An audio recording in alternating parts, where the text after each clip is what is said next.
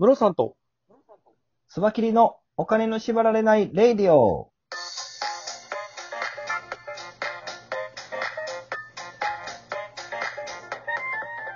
この番組は元野村証券の営業コンサルタントムロさんと、テクニカルアナリストのスバキリがお送りするお金と経済のことについて話す番組です。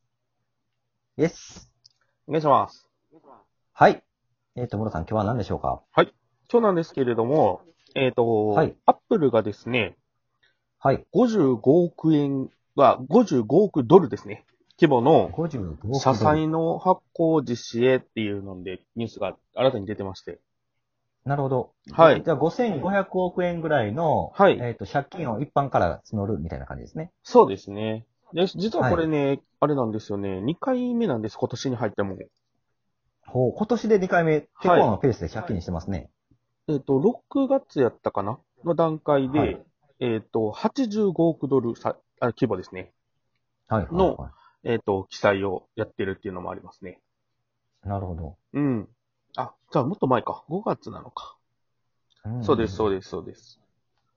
なので、結構今、アメリカの金利がどんどんどんどん下がっていっている環境の中で、まあ、し借金がすごいしやすいってことですよね。そうですね。中でも業績のいい会社の借金が、借り入れがしやすい状態になっているような感じですね。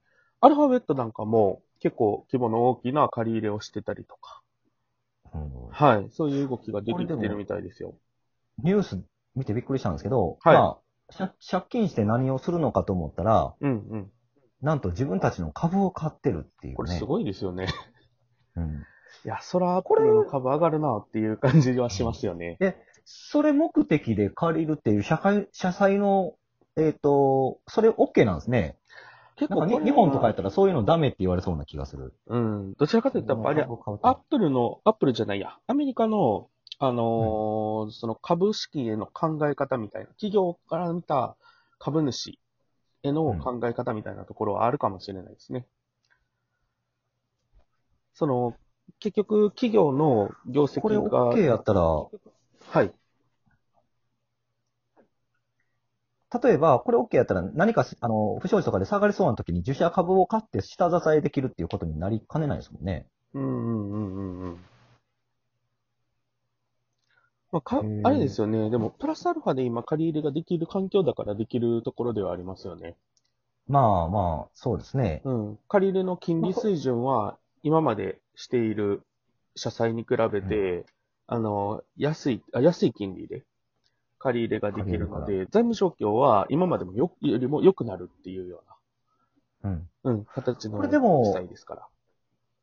社債なんで一応利子が発生するわけじゃないですか。利息を払わないといけないでしょ？そうですね。で、株を買ってそれ、か借金をしてそれを買ってるってことは、借金の利息よりも株の上昇率が上のはずというふうにアップルの経営陣は見てるということですよね。うん、そうなんでしょうね。利益が出ないとやらないですもんね。で、ということは、ということはアップルの株買えみたいな投資家もいるでしょうね。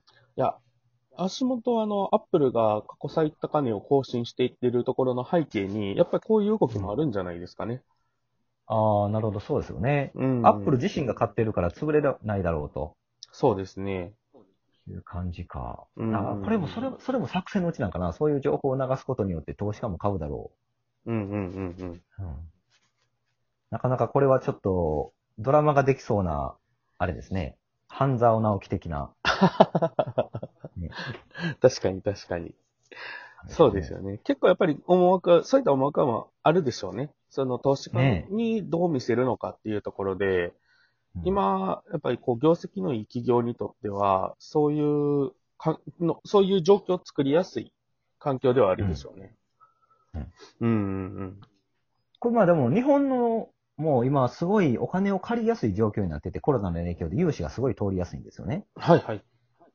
ということで、あの、僕の知り合いでも、まあ、とりあえず融資受けとけみたいな形で、はい。えー、融資を受けて、融資が通ってから何に使おうかなみたいなこと言ってる人もいるんですよ。なるほどですね。はい。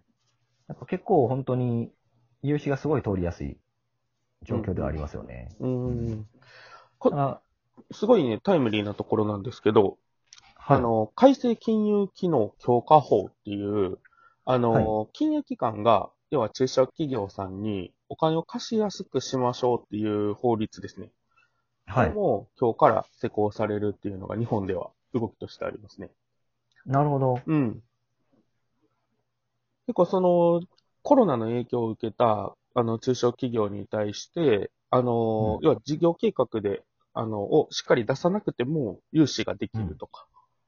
おー。はい。あと、返済期限のところが、今まで15年とかっていう、こう、期限が設けられてたものが、あの、期限が撤廃されてたりとか。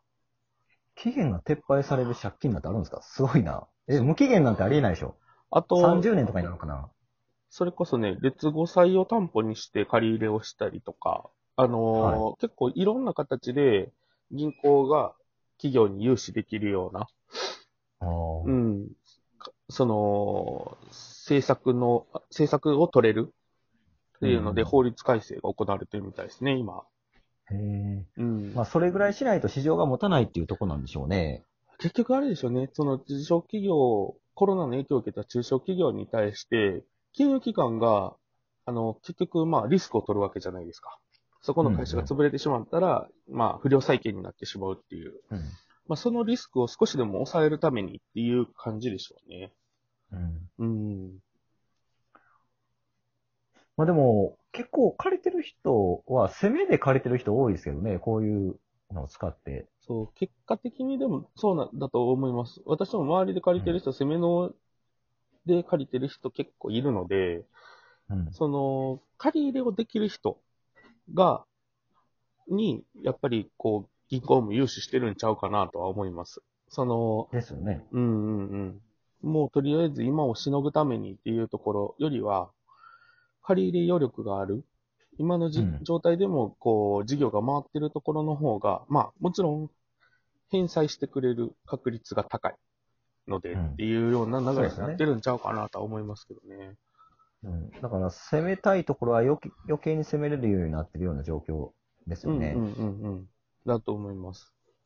ねまあ、確かに僕が融資を審査する担当だったら、うん。普通の飲食店で、ほんまにもうつなぎで融資させてくださいっていうのは、なかなか僕は貸しにくいと思いますね。うんうんうんうん。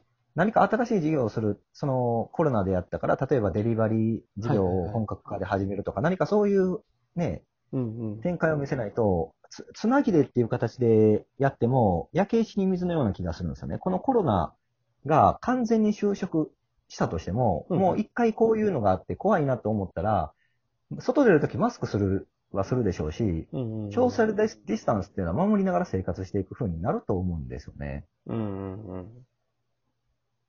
生活様式がこう変わってきちゃうもん。変わってる、ね変わってきてると思いますよね。はい。うん。だから本当に箱にぎゅうぎゅう詰めて大宴会するような飲食店さんは何か変えないとやばいとは思いますね。うんうんうんうん。確かに。まあでも、ある種そこへの、こう、変えていきますよっていうところに対しての融資は受けやすい環境に今後なってくるかもしれないですね。そうですね。うん。まあでもすごいですね。その、借金をして自分の株を買い、買えるっていうね、すごいシステムやな、これは。あ、でも今、その、アメリカの株式市場を見てると、結局その業績がすごくいいところうん。で、今回のコロナの影響はそんなに受けないんじゃないかと いうところの株がさらに上がってい高値を取っていく。でも、そこに一極集中でお金、投資家のお金が向かっているような状況になってると思うんですけど、まあ、そこの背景にはこういう動きもあるんでしょうね。その、ねもうし、米、アメリカの国債の、の金利がそもそも今、どんどんどんどん低下していってるので、はい。ただでさえ、その企業が発行する社債の価値っていうのが上がってるうん。タイミング。うんで、その中で、より企業側は金利の安い水準でも社債を発行できるような状態になっていってるっていう、企業、高業績の企業にとっては好循環が生まれてるんでしょうね。そうですね。コロナ万歳みたいな感じになってますもんね。そうでしょうね。うん。今の環境をまあプラスにして、もうそれこそ一気に追い風にしてるような感じですよね、この動きは。ですよねう。んうんうん。そうなりますよね。まあやっぱその時代の変化についていった人が、うん。すごいっぱ利益が取り取りれるって感じでしょうね。そうですね。あるいはやっぱり、なので、こう、投資をこう見ていく、投資とかっていう観点で見ていく上でも、まあ、うまくこの流れっていうのに乗っていったりとかっていうのは考えていく必要があるんでしょうね。そうですね。うん。なるほど。これあの、時代の変化っていうと、あの、昔、あの、明治維新ってあったじゃないですか。はい。あの、文明開化って言われる時ですね。はい。あれ、すごい、あの、侍の時代から、ね、普通に商売の時代に変化した時なんですけど、はい。